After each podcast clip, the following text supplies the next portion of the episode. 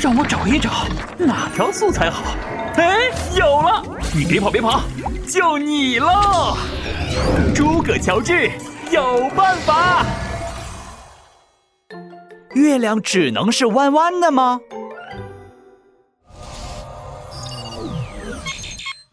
诸葛月亮老师，哦，不对，诸葛亮，啊啊，还不对，是是是是诸葛老师。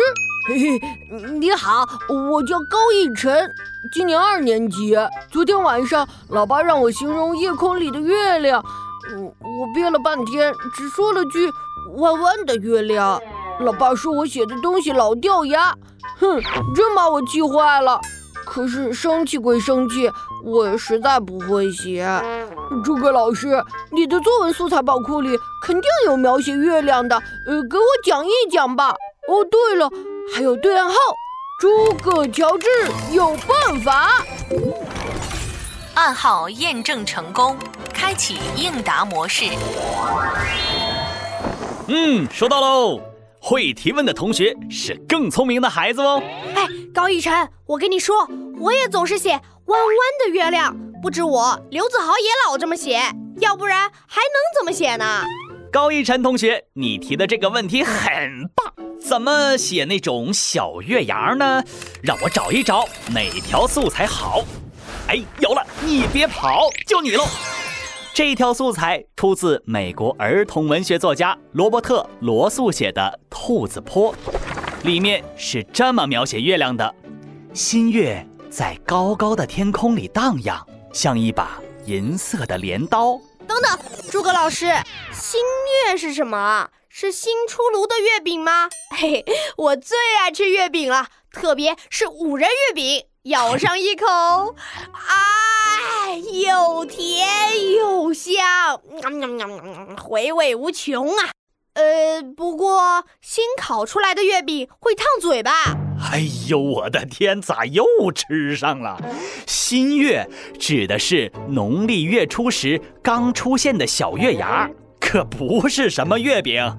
来，小馋猫，我考考你，在上面这段话里，作者把新月比作什么？嗯作者说：“新月像一把银色的镰刀，啊，是把新月比作镰刀。没错，这是个非常形象的比喻。镰刀是农民伯伯收割庄稼时使用的工具，弯弯的，两头尖尖的，锃亮锃亮的，跟新月十分相像，是不是啊？”哦，那倒是。嘿嘿，诸葛老师，你信不信？如果你给我一块五仁月饼，喵喵喵喵喵，我张嘴使劲咬上一大口，剩下的月饼也特别像新月。别闹，别闹，我们接着说月饼啊！不不不对，呃，是说如何写月亮。如果描写月亮时只会写弯弯的，这样太过于平常和死板了。而作者在他的这段话里运用了联想，把新月比作了镰刀。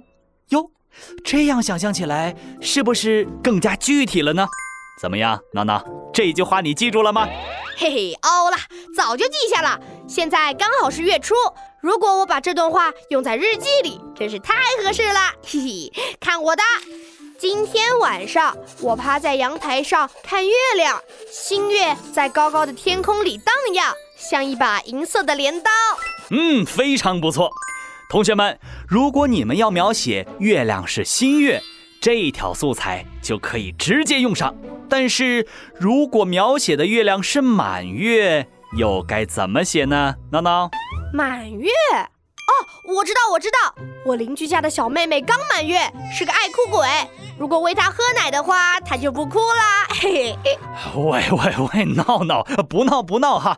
满月是圆圆的月亮，中秋节和元宵节时月亮就是满月。我说的是这个满月。嗨，懂了，那我会这么写。元宵节时，满月在高高的天空里挂着，像一个发光的大灯笼。哟，真不错！小朋友们，如果你们要写弯弯的月亮，就可以直接用上这条素材。新月在高高的天空里荡漾，像一把银色的镰刀。如果你想写圆圆的月亮，也可以用生活中相似的事物来打比方哦，比如，呃，明亮的圆镜、白色的大圆盘、发光的大珍珠等等。好了，今天就到这里。每天五分钟，积累素材很轻松。你还有什么写作文的问题？欢迎来问诸葛老师我。只要你说出暗号，答案就会蹦出来。听完，你就会写作文了。小伙伴们，暗号是诸葛乔治有办法，记住了，拜拜。